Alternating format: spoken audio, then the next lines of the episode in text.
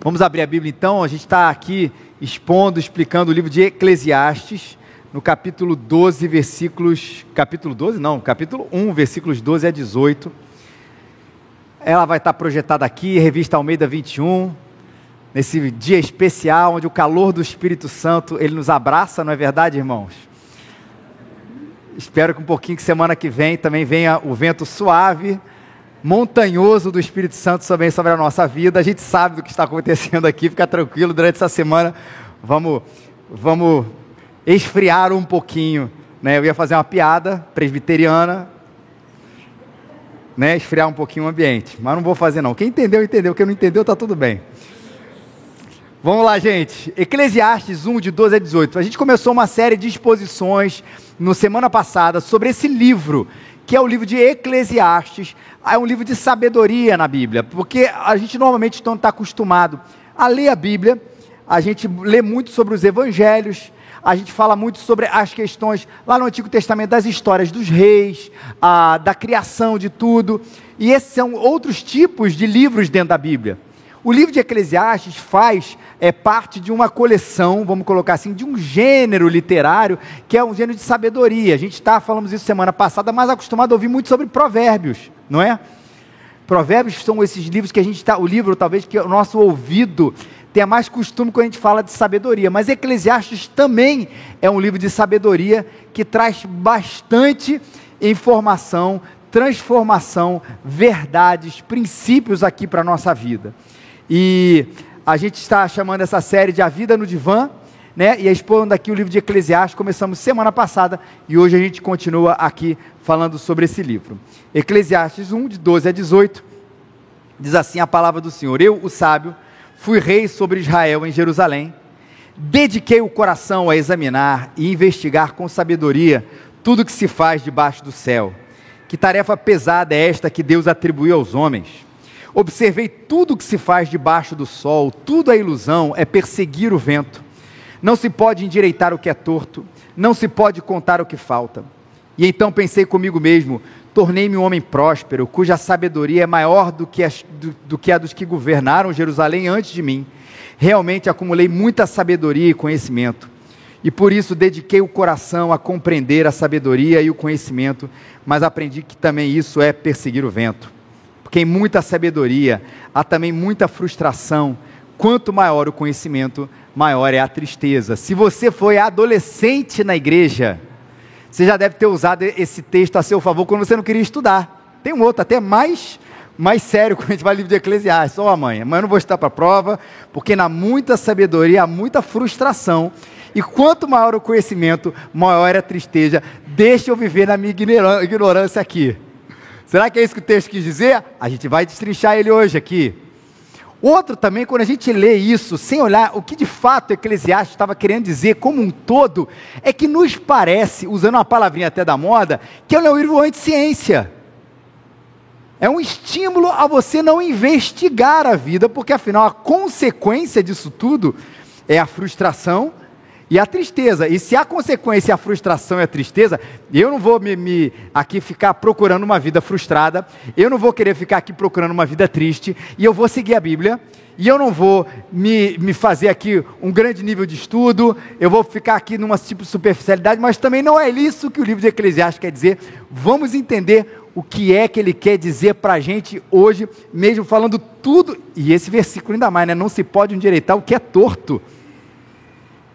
A gente nem prega isso, a gente prega. Vamos lá, vamos começar a falar um pouquinho dele. Vamos falar primeiro de, de como Salomão, aqui, o escritor desse livro, ele se apresenta e com a importância de dizer o que ele diz a respeito dele mesmo. Quando ele fala que ele é um rei e de que ele é um sábio. E por que, que é importante essa apresentação de Salomão, falando a si mesmo como um rei, como um sábio? Salomão não está querendo exibir seus títulos. Olha, gente, quem está falando aqui, olha, gente, olha minha credencial. Olha aqui quem eu sou, tá bom?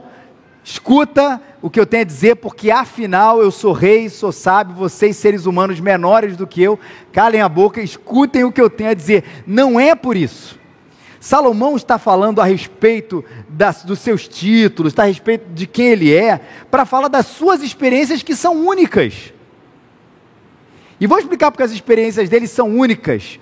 Né? Primeiro porque ele é um rei, né? A tradução da gente aqui fui rei, que pode ser eu estou sendo um rei, também traduzido dessa forma para afirmar aqui a, a, a, a autoria de Salomão aqui no livro de Eclesiastes. E essa, queridos e queridos, é uma experiência de ser rei, uma experiência de pouquíssimos, ou quase ninguém. Não é verdade? Eu acho que durante todo o meu ministério, do primeiro dia que eu comecei a pregar até meu último dia, eu nunca vou fazer essa pergunta e dizer assim: existe algum rei aqui na sala? Eu posso descobrir uma coisa, rapaz, o cara tem uma profissão que eu nunca tinha ouvido falar. Ele foi a um lugar que eu nem sabia que existia. Ele já fez alguma coisa completamente diferente. Mas, gente, um rei não é um negócio simples que acontece, que tem ali no dia a dia, em cada igreja, pelo menos, ou em cada cidade tem um rei. É pouquíssimo mesmo. E essa experiência, gente, você imagina o que significa isso? De você falar e os outros obedecerem de você ser dirigido, a dirigem-se a você como Sua Majestade, Vossa Majestade. De quando você passa, as pessoas se curvam diante de você pelo seu. Não é uma coisa que não mexe com o coração da gente, porque mexe. E quando a gente vai voltar aos tempos antigos, gente, é, especialmente aqui no livro de Eclesiastes, questão de Salomão, claro que isso é uma realidade em algumas ditaduras hoje em dia, e não nas monarquias, mas especialmente onde os poderes de um rei naquela época eram muito mais ilimitados, era mais ilimitado do que a gente tem hoje. Hoje um monarca uma monarca, por mais poderoso, poderosa que ela seja, a gente sempre lembra da rainha da Inglaterra, né, que talvez seja aquela que seja a mais proeminente ou mais famosa, ela tem os seus poderes limitados. Ela não pode chegar amanhã e falar assim: olha, queridos, olha só, Londres já foi capital da Inglaterra há muito tempo, amanhã vai ser Manchester. Ou melhor, se fosse eu, falaria Liverpool. Para quem me conhece sabe por quê. Né, Scarlett? Concorda. Não pode fazer isso. Quer dizer, eu não conheço também tão bem a, a, a, lei da Inglaterra, mas eu imagino que ela não possa fazer isso. Ela não pode amanhã, seguinte, fazer assim: olha, queridos, a moeda da Inglaterra não é a Libra, tadinha, vai ser o real. Ela não tem poder para fazer isso, existe um limite. O regime em que ela vive, leis, alguns instrumentos legal, legais que cerceiam a capacidade do rei ou da rainha de fazer o que ele quer, mas naquele tempo isso não acontecia. Não existia esses instrumentos, não existia esse conceito moderno que a gente tem dessa democracia vivendo ainda sobre uma monarquia. Então você imagina o que deve ser para uma, a experiência de alguém que fala e que todos obedecem, de um rei que de fato é o, o dono de todas aquelas coisas, de como aquilo elevava o seu coração, de como aquilo mexia no seu coração, na sua cabeça, no seu senso de importância diante daquela sociedade. Salomão está falando a partir deste lugar. Um rei extremamente poderoso e um rei extremamente sábio que quando a gente está falando aqui é, de Salomão e dessa sabedoria, a gente tem que lembrar de onde vem essa história. Que talvez você que não esteja tão familiarizado com a Bíblia já deve ter ouvido né, da sabedoria salomônica, a questão do, do, da resolução de conflitos e tal. Tudo isso está no nosso até imaginário, ou nos nossos ditos populares, quando fala a respeito da sabedoria de Salomão. De onde isso vem? Que um dia o Senhor aparece a Salomão, Deus aparece a Salomão, e pede a ele, né, dá a ele a oportunidade de pedir a Deus ah, o que ele queria. E Salomão responde dizendo o seguinte: está lá no primeiro livro de Reis: Tu fostes muito bondoso para com teu servo Davi, meu pai, porque ele andou diante de ti com fidelidade, justiça e retidão de teu coração. E conservar essa grande bondade, e lhe deste um filho que assentaste no seu trono, como se vê nesse dia. Agora, ó Senhor, esse é o pedido. Meu Deus, tu estabeleceste teu servo como rei em lugar de Davi, meu pai mas eu sou novo e não sei comandar o povo na guerra. Está aqui falando da sua incapacidade. Dá ao teu servo entendimento para julgar o teu povo, para discernir com sabedoria entre o bem e o mal, pois quem poderia julgar esse teu povo tão numeroso? Então ele pede, já que ele seria rei, estava sendo coroado aqui, por assim dizer, como um rei, que ele vai pedir sabedoria para julgar esse povo. E Deus fala assim: Olha, eu me agradei de você, você não pediu vida longa, não pediu riqueza, a vida dos seus inimigos, você pediu aquilo que era justo. O que se deveria pedir, todo rei deveria pedir ao momento que ele estava julgando o seu povo, essa sabedoria. Então, te atenderei o pedido, te darei sabedoria, entendimento como nunca houve antes de ti, e depois de ti nunca haverá. Então toda a sabedoria de Salomão, ela é explicada e louvada na Bíblia nesse sentido, porque realmente Deus deu a ele algo que não daria mais ninguém na vida. A ponto dele ser conhecido por outros reinos. O episódio mais famoso na Bíblia é o episódio da rainha de Sabá, que foi lá entender, conversar, bater um papo para beber da sabedoria de Salomão como a gente talvez faria com um especialista na nossa área, daquilo que a gente gosta. Olha, eu gosto muito de história e tem o tal historiador XYZ que ele vai estar aqui no Brasil, ele vai fazer uma live na economia, na literatura, em que ramo que for, você quer ouvir aquela pessoa que tem aquela sabedoria, aquele entendimento, e assim era Salomão num nível elevadíssimo, como nunca ninguém teve. E aí ele está dizendo: eu, com toda essa sabedoria e com todo esse poder, resolvi examinar e investigar tudo o que acontece e tudo o que se faz debaixo do sol. Essa foi a, a ação de, de Salomão que ele está explicando aqui para a gente, de investigar e examinar tudo isso. Para mim, se torna é, aquela coisa revolucionária do filme Matrix. O filme Matrix mexeu com a gente de diversas maneiras. O antigo, gente, o lá de trás. Mas uma maneira foi a maneira como ele mudou a câmera, não foi? Quando você viu aquela cena a primeira vez no cinema, meu, foi aqui no Cinema São Luís, lá atrás. Eu lembro até hoje, eu falei assim, uau! o negócio mudou. E acho que Salomão faz exatamente isso com a vida. A gente está acostumado com um plano, de olhar as coisas dessa maneira, daqui para frente. E Salomão resolveu mudar a câmera de maneira aérea. Em vez de investigar a vida daqui, ele resolveu olhar para cima, ou de cima para baixo, o tudo que se faz debaixo do sol. A gente está acostumado aqui, muda a câmera, Samuel olha de cima, a câmera aérea decide examinar, investigar com toda a sabedoria que Deus havia dado a ele. Rapaz, eu quero ouvir a conclusão de um homem desse. Por menos, com muito menos sabedoria, nós queremos ouvir a conclusão sobre o que pessoas falam a respeito da existência. Com muito menos sabedoria, a gente quer ouvir o que certas pessoas falam a respeito da vida e a gente para para escutar e há realmente alguns insights interessantes, nada contra isso, mais uma vez, não tem nenhum anticientificismo aqui, a gente vai falar sobre isso. Mas ele chega a três conclusões quando ele ouve, ou quando ele faz o exame e a investigação profunda sobre a vida. E a primeira delas quer ser uma tarefa pesada. Uma tarefa pesada é essa que Deus atribuiu aos homens ele vê uma inquietação de qualquer pessoa profunda que viu e que percebeu, apesar ou com toda a investigação, exame, que afinal tudo é vaidade, que tudo é passageiro. E aí vem a nossa chave de interpretação no livro de Eclesiastes, que nós estamos aqui insistindo e sempre vamos ir voltar para o último capítulo é uma análise, gente, é uma investigação de tudo isso quando tira o mais importante da vida, que é Deus, quando se tira aquilo que é mais fundamental na equação da vida, que é o Senhor. E o que ele está dizendo é que qualquer pessoa profunda, que de fato pare de olhar para frente e olhe a partir de cima e comece a investigar a existência e tudo que aqui existe sem Deus, vai encontrar profundidade e ao mesmo tempo vai encontrar um vazio vai encontrar profundidade e aquele senso de mistério não revelado. Quando se defronta com uma parede da qual a partir disso isso não passa, já não tem mais sentido, porque você não entendeu a chave da interpretação da vida, que é olhá-la com os olhos do Senhor. E é uma tarefa pesada investigar, olhar sem Deus na história e descobrir esse profundo abismo que nada tem esse mistério sem graça, esse mistério sem resolução, que é a tarefa pesada de investigar a vida sem o Senhor. É uma tarefa pesada, em segundo lugar, que tudo é ilusão e que é perseguir o vento. Porque afinal, depois de tudo isso, gente, o que nos espera na vida é aquilo que está escrito lá no cemitério aqui no cemitério São João Batista, aqui em Botafogo.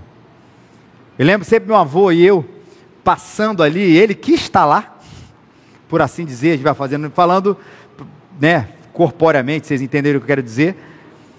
E ele falava assim, ah, de revertério locum tum, eu achava aquilo engraçado. Acho que eu perguntei minha mãe anos depois, o que quer dizer isso? É o versículo da Bíblia de Gênesis 3,19. Que ao pó voltarás, né? Ou porque você é pó, ao pó você vai voltar. E está ali, quando a gente enxerga a vida sem Deus, o único destino que de fato a gente pode ter a certeza, quando a gente fala de morte.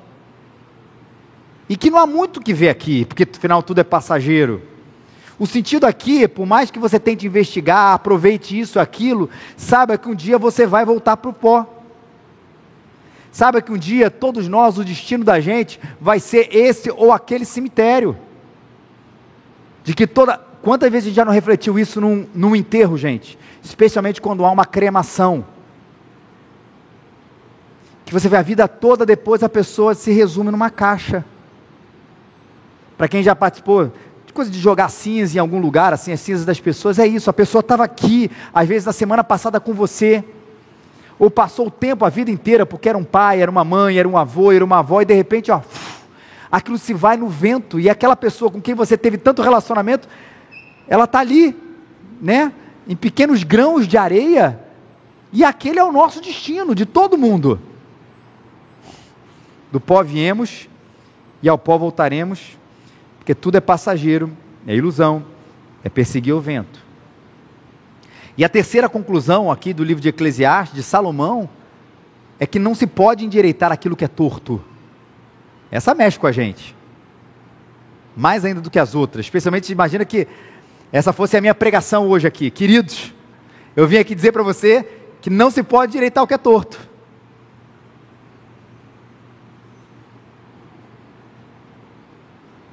Como é que a gente resolve isso? Como é que a gente entende isso? Depois da Bíblia estar tá cheia de, re... de exemplos, de realidades de transformação. Vamos chamar aqui Walter Kaiser para nos ajudar nisso. Ele diz o seguinte: que o provérbio conclusivo do versículo 15 declara que nenhuma investigação será capaz de consertar aquilo que é imperfeito e deficiente em qualquer coisa nesse mundo. Quando eu falo do que falta, tantas coisas estão faltando que ficamos perplexos só em tentar calculá-las, do que falta nesse mundo. Nem ainda tudo aquilo que é torto, torcido, pervertido e virado de cabeça para baixo pode ser endireitado e colocado em ordem apenas com os materiais disponíveis nesse mundo. E aí a gente começa a entender mais uma vez de uma investigação sem Deus. Não é possível mudar aquilo que Deus, somente Deus pode mudar. Ele diz: o problema requer uma solução maior do que a soma das suas partes. Resumindo, ele requer a intervenção de Deus. Ou seja, sem Deus, mais uma vez na equação, o mundo é e será o que ele sempre será. Lembra daquele também vídeo antiquíssimo e tudo do, do o filtro solar? Quer um pouquinho disso aqui?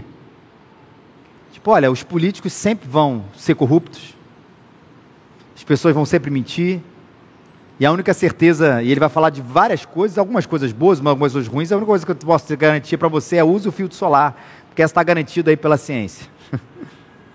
o restante, a vida é isso mesmo. E é. Quando a gente tira Deus da história.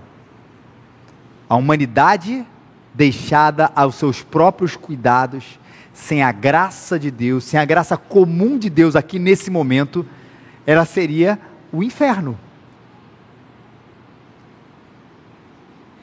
E aí vem a reflexão dele final.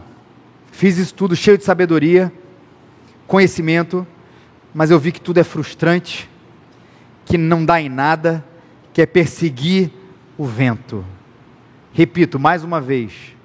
Imagina que a gente preparasse a pregação agora. Era para a gente viver no desespero. Olha, investiguei, o sábio investigou a vida, o sábio, não fui eu, não foi você, foi o sábio dos sábios, investigou a vida e disse: Olha, tudo é ilusão, essa é uma tarefa pesada diante dos homens, e não se pode endireitar o que é torto. Deus abençoe, um bom domingo, volte para casa e seja feliz. Você não volta mais na igreja. Porque quando se tira o elemento maior de Deus disso tudo, é isso que se colhe. Mas eu quero fazer uma outra proposta para você, da gente mudar essa história. E se a gente começasse, não num exercício imaginativo, mas também investigativo, de olhar para a palavra de Deus como um todo, qual o resultado disso tudo se Deus estivesse presente? E Ele está. Ou seja, como é que olhar a vida do alto para cima, investigar tudo que existe debaixo do sol, seria se Deus estivesse presente e Ele está? Ou seja, como é que eu posso enxergar tudo que está debaixo do sol com a lente de Deus e como é que isso muda isso tudo do pessimismo para a realidade real? Desculpa aqui o pleonasmo. Como é que se muda tudo desse senso tão ruim de vazio para um senso de plenitude? Tarefa pesada. Tudo é ilusão e perseguir o vento, né? Como diz aqui, a gente já leu os versículos disso. A inquietação de qualquer pessoa profunda quando vê que tudo é passageiro. Mas quem enxerga propósito aqui nessa vida? Como é que muda? Eu acho que a vida ela muda. Ela continua profunda. Quem acha que a existência é uma coisa superficial, não se aprofundou, não botou a câmera para cima. Mas quem entendeu a vida com o Senhor sabe que ela é profunda, mas ao mesmo tempo ela é plena.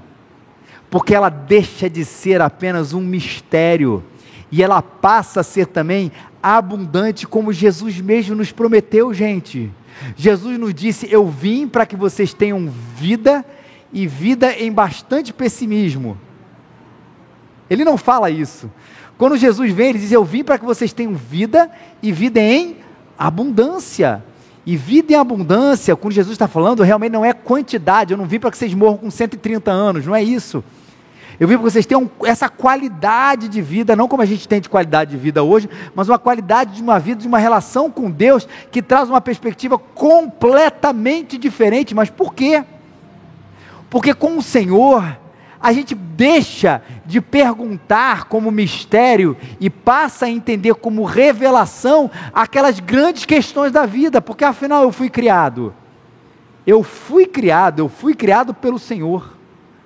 Eu tenho um propósito aqui. Eu não sou fruto do acaso, acaso, perdão, mas eu fui desenhado, escrito, moldado, criado antes da fundação do mundo por Deus.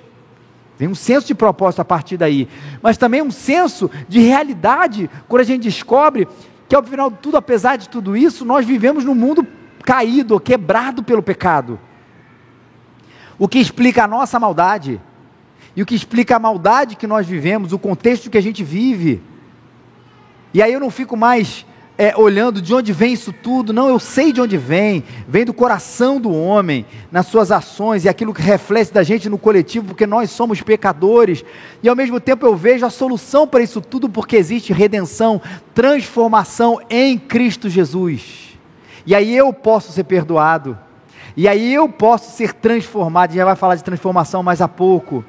E aí eu posso saber, e ao mesmo tempo, de que há transformação que não é plena nessa vida, e falamos muito isso na exposição do livro de Zacarias, ela será plena no dia que o Senhor vier e restaurar todas, absolutamente todas as coisas. E todos nós ansiamos isso, C.S. Lewis falava muito isso, que nós ansiamos por um lugar que nós não conhecemos. Talvez venha daí a nossa, o nosso apego à fantasia tão característica das obras dele.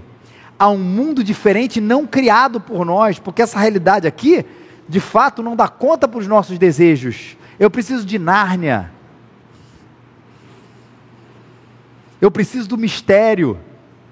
Eu preciso do, do além, do transcendente. Eu preciso do Senhor dos Anéis, do Star Wars, seja que for a sua fantasia preferida. Mas de alguma coisa que diga, cara, não é possível que a coisa seja só esse negócio que a gente anseia, e de fato esse anseio vem da nossa, nossa busca pela eternidade, da redenção de todas as coisas. Olha, quem nos revela isso é a palavra do Senhor, é o Senhor, você foi criado por Ele mas tem a questão do pecado que envolve você, que afeta todas as nossas as estruturas, mas que o Senhor há de redimir todas, Ele redimiu a gente na cruz, e que vamos participar dessa redenção de maneira absolutamente plena, quando o Senhor voltar de todas essas coisas, glória ao Senhor. E outra coisa, lembra que a gente falou também nas últimas semanas, e Deus nos deu uma aventura aqui nessa vida, por isso que eu tenho propósito aqui. E o propósito dessa vida e a aventura dessa vida é glorificar a Deus com tudo que a gente faz. E muita gente, quando chega nessa parte, que tem a ver com conhecer a lei de Deus, que conhecer os mandamentos do Senhor, que conhecer o jeito de Deus de fazer todas as coisas, acha que isso é uma grande. Essa é a parte ruim do Evangelho. Não é? A parte boa é a coisa do, do relacionamento, de eu levantar as minhas mãos, de eu receber dele conforto, de eu receber dele esperança. Essa é a parte boa. A parte ruim é quando eu tenho que obedecer. Que ele manda fazer umas coisas que eu não queria fazer. Só que essa não é a parte ruim. As duas são muito boas. Talvez essa seja a parte mais desafiadora, isso é bem verdade. Mas não é ruim, porque na verdade o Senhor quer que a gente viva glorificando a Ele em tudo que a gente faz, como uma maior aventura da nossa vida, porque é assim que a gente encontra propósito e sentido. Quando eu vou investigar, examinar a vida e ver como é que eu posso ser lembrando sempre daquelas várias esferas da gente: um marido, uma esposa, um pai, um filho, um cidadão, um profissional, tudo para a glória do Senhor, ao invés disso ser uma lista chata do que eu devo ou não devo fazer, se torna uma aventura, uma descoberta, onde eu descubro um propósito bacana que eu posso glorificar o Senhor em tudo que eu faço. Isso traz sentido. E foi muito legal quando essa semana um vídeo aí viralizou falando um pouquinho sobre essa questão do, do, do sentido é, do que eu faço aqui nessa vida com aquilo que eu sou. Semana viralizou aí é, um vídeo onde um entrevistador norte-americano, daqueles de talk show, ele estava entrevistando uma cantora, é a Dua Lipa. Eu sei porque meu filho gosta, senão não saberia não, porque eu, cantora pop, acho que eu parei em Beyoncé. Dali para cima já não vem mais. Eu sei que talvez você no Britney Spears, Elza Soares, alguns outros mais antigos, mas pensa numa cantora pop, é, é, enfim, dos nossos dias. E ele estava entrevistando ela, e aí rolou uma mudança na entrevista. Ele falou assim: agora você vai me entrevistar e você me vai fazer uma pergunta. E ele é muito é, é, aberto a respeito da sua fé, ele fala que é um cristão e tudo. E ela faz a pergunta sobre a questão de como ele consegue não é nem conciliar, onde essas duas realidades se encontram, da fé dele, como um cristão, que ele se enxerga, e a comédia, porque ele é um, um cara de talk show, mas aquele esquema né, de talk show comediante, né? Como é que você, como é que essa, a fé e a sua comédia, elas interagem, existe alguma relação? E cara, a resposta dele é belíssima, é, depois você procura, só tem inglês ainda, mas está aí viralizando. Talvez até bote no meu perfil depois para a galera aí acompanhar. Mas ele vai falar sobre uma coisa: o cristão, ele diz, não existe derrota para o cristão. Se você voltar alguns sermões atrás, teve um sermão que foi lá em Zacarias que eu falei sobre essa questão de o que, que é vitória para a gente. Deve estar lembrado alguns de vocês, porque a gente fala que cristão é só vitória, vitória, vitória, é verdade, mas não talvez como você tenha ouvido por aí. É que para nós, como cristãos, de repente nunca vai haver uma derrota ou a derrota, porque nós cremos na eternidade, na redenção, porque nós cremos no triunfo de Jesus na cruz. Então, para a gente pode dar tudo errado aqui, na eternidade vai dar tudo certo. Então, o último capítulo da história, que é de fato não o que interessa, mas é o último capítulo, é que desvendo todo, a gente sai vencedor. Para todo cristão, para alguns, não, para todos os cristãos. Ele vai falar isso, e ele vai dar a comédia à luz dessa realidade da eternidade. E entre várias coisas que ele fala, apesar de ser curto, ele diz o seguinte: não importa o que aconteça, você nunca será derrotado. E você deve ver isso à luz da eternidade. E aí ele fala: onde é que a comédia dele, o fazer rir, se encaixa nessa vida? E aqui, encontrar uma maneira de amar e rir um com o outro a sua eternidade está garantida. E aqui, o livro de Eclesiastes vai inclusive falar um pouquinho sobre isso, a gente encontra um propósito aqui, amando o outro, e ele, como comediante, fazendo que a gente possa passar isso com mais leveza, e com mais riso, e com mais alegria aqui nessa vida. E ele conciliou a profissão dele, uma coisa que às vezes a gente tem dificuldade, né? A gente fala, o médico é mais fácil, todo profissional de saúde é mais fácil da gente ver a relação dele com o reino de Deus, né? Poxa, ele está ali salvando, curando pessoas. O pastor nem se fala, a pessoa se recomendasse assim, caramba, como é que eu posso conciliar a minha profissão com a minha fé? Não sei, é difícil isso. É óbvio, o pastor, o missionário e tudo isso, mas às vezes o comediante, o contador, o engenheiro, a gente fica. Pera, então não tem muito a ver, e tem. Quando a gente enxerga aquilo que a gente faz como fazendo para a glória de Deus, fazendo para a glória de Deus, e nesse serviço, nessa ajuda, nessa existência que a gente tem aqui, onde profissionalmente, entre outras coisas também, nós temos que algo a contribuir e algo que contribui glorificando a Deus, ajudando o próximo. Glorificando a Deus, ajudando o próximo. E isso nos tira do desespero. Tem propósito aqui. E o pó? Você é pó e ao pó voltará. Tá, eu entendi, eu tenho uma vida plena aqui fazendo isso, fazendo aquilo, mas o meu destino é o São João Batista. Não é.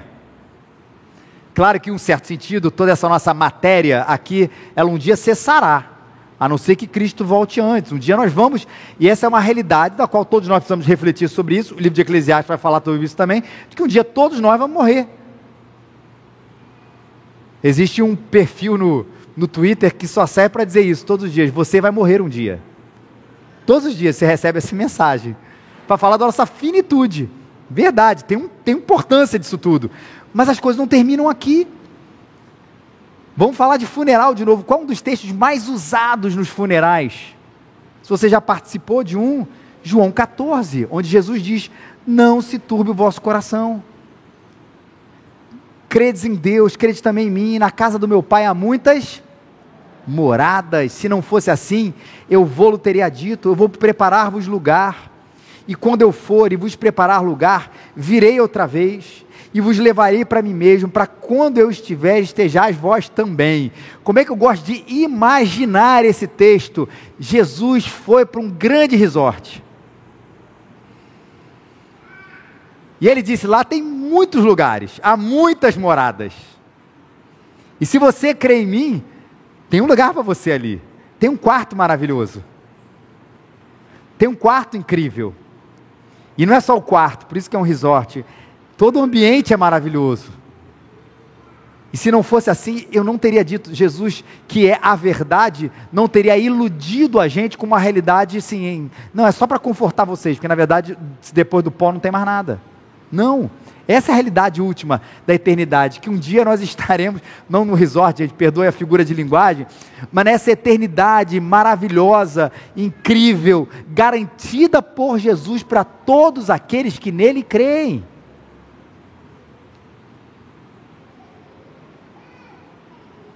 E olha como é que a vida vai mudando quando a gente começa a botar Cristo nela, Deus nela, a eternidade nela, que aliás é um, também um grande tema de Eclesiastes. Deus colocou a eternidade no nosso coração, esse desejo.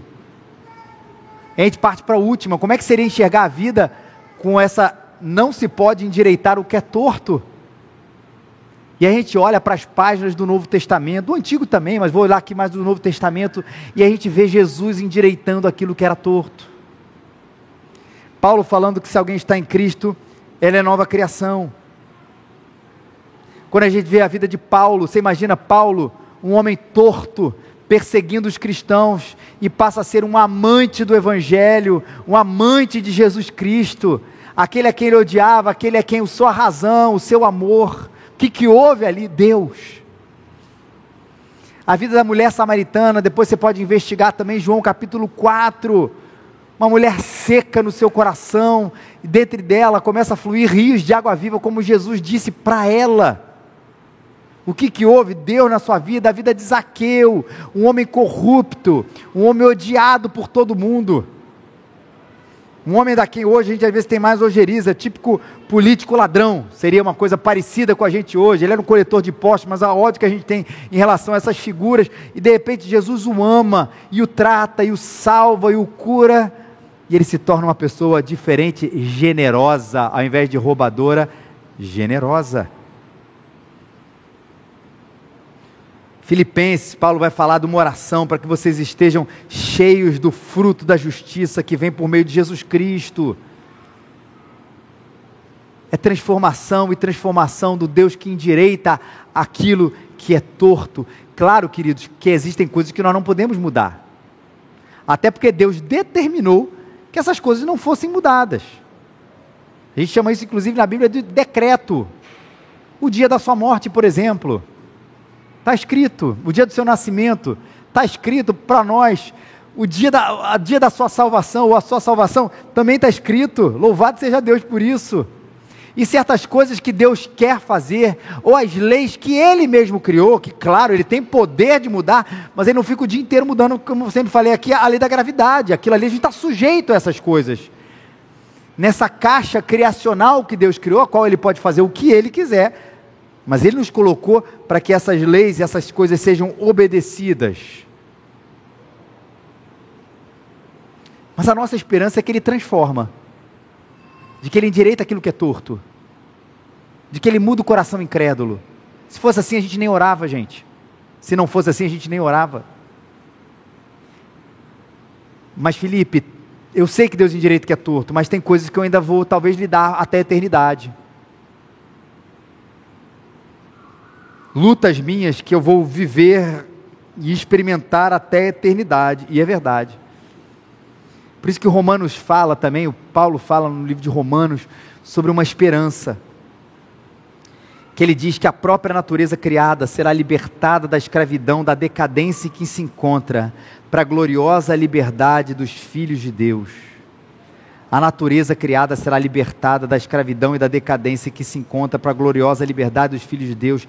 Ele fala da nossa expectativa. A natureza criada aguarda com grande expectativa que os filhos de Deus sejam revelados. E vai falar da criação como um todo, tá? da redenção da criação como um todo, quando o Senhor vier, vier, vier, e transformar todas as coisas, mas nós também temos a expectativa de que quando estivermos com o nosso, que as Bíblias chama do corpo glorificado, transformado por inteiro, seremos absolutamente libertos de toda e qualquer maldade, pecado, trauma, tristeza, choro. E se aquilo não foi completamente transformado aqui, será completamente transformado na eternidade e a gente tem a esperança dessa realidade toda hoje. Por isso que hoje eu já termino aqui. Eu posso refletir sobre o propósito da vida com graça, porque Deus está aqui. Porque eu chamei Deus para essa vida e na verdade Deus me convenceu a chamá-lo, converteu a chamá-lo para a vida, para enxergar o que eu sou, o que eu faço, a minha vida aqui para a glória dele. Isso não me leva ao desespero, leva à esperança de viver os meus dias para glorificá-lo e para adorá-lo. Saber o meu fim com esperança, de que eu não volto para o pó e fico ali. Que quando eu piscar os meus olhos, ou quando eu der ao último fechar dos meus olhos, eu estarei com o Senhor. E como Paulo diz, estar com o Senhor é infinitamente melhor. De que se vocês estiverem chorando no meu enterro, ou nós estivermos chorando no enterro de alguém, para não personalizar esse exemplo, nós sabemos que quem se foi, a quem nós estamos chorando, está sorrindo ao lado do Senhor, se creu nele como seu único Senhor e Salvador. Ele não está experimentando do fim, ele está experimentando da plenitude. A vida não acaba no cemitério. Talvez a nossa relação ali, nessa, nesse tempo, nesse cronos aqui ali se acabe, mas na eternidade estaremos reunidos juntos. E crer na transformação de Deus na nossa vida hoje e na eternidade. Quando eu coloco Deus na história, há transformação. Quando eu coloco Deus na história, há mudança. E se aquilo não foi completamente mudado hoje, será completamente mudado na eternidade. E só isso, queridos, nessa vida, quando a gente investiga, quando a gente olha de cima para baixo, tudo que está debaixo do sol, é só isso que pode nos dar esperança e sentido. Tirar Deus da equação é viver o desespero. Colocar Deus na vida é vivê-la, investigá-la com esperança, queridos, porque Ele é o Senhor de todas as coisas, o propósito de tudo aquilo que a gente faz e de que existe. Vamos ficar de pé, vamos orar e a gente já vai cantar. Senhor amado, Senhor querido, louvamos o teu nome, Senhor, por essa manhã, pela tua palavra, Senhor, revelada a nós, pela tua palavra, Senhor, transformadora, pela tua palavra, Senhor, que faz a gente olhar as coisas diferentes, Senhor. Olhando, Senhor, com tudo ao Senhor ao nosso lado, Pai. Ao Senhor na frente, ao Senhor dentro da vida, Senhor com os olhos do Senhor. Não permita, Senhor, que a gente tire o Senhor ou tente inventar qualquer sentido fora da tua presença, Senhor, porque não há. Nós não queremos investigar tudo e enxergar aqui um vazio sem o Senhor. Nós queremos enxergar, Senhor, uma profundidade sem o Senhor.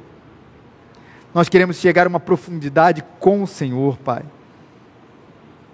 E para isso, Senhor, investigar, olhar e glorificar o teu nome, Senhor, e glorificar o teu nome, Senhor, com tudo aquilo que a gente faz, e exaltar o Senhor pela maravilha, Senhor, da criação, olhando o que se faz debaixo do sol, os fenômenos, Deus, as realidades, as leis, entender que o Criador de tudo isso precisa ser exaltado e glorificado por ter criado todas essas coisas, Senhor. Olhar para a vida com esperança, Senhor, sabendo, Deus, que esse fim, como a gente às vezes fala, que não é o fim, mas o fim, Senhor, é a eternidade ao teu lado, Senhor. E que isso também nos faça, Senhor, enxergar tudo, Senhor, com graça, Senhor. Pai, nos permita viver assim, Senhor. E se, Senhor, alguém, Senhor, aqui ou escutando, Senhor, essa mensagem, Senhor, pela internet, Senhor, não encontrou esse propósito, não encontrou essa graça, não encontrou esse fim real ao teu lado, Pai que hoje possa crer no Evangelho, possa crer em Cristo, Senhor. E enxergar, Senhor, ali, viver e começar a viver uma vida diferente, transformada, redimida pela cruz, pelo Senhor, aquele que transforma a nossa vida, Senhor. Faz isso, Senhor, é o que nós te pedimos. No nome santo, poderoso e maravilhoso de Jesus. Amém amém.